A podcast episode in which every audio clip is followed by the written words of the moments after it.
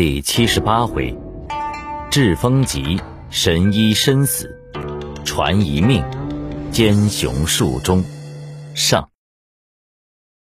上回说到，刘备听说关羽父子遇害之后，哭昏在地，众文武慌忙抢救。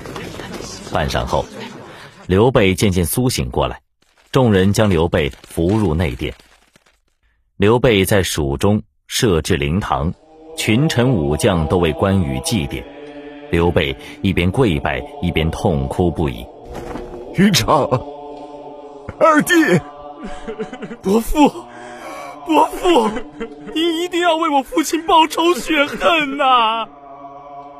贤侄，你父亲与我虽名为君臣，实则情同手足。如今云长惨遭奸人所害，故岂能善罢甘休？主公，主公不必过分悲伤。自古道生死有命，云长平日里刚而自矜，故有今日之祸。主公且宜保养尊体，来日才好报仇雪恨呐。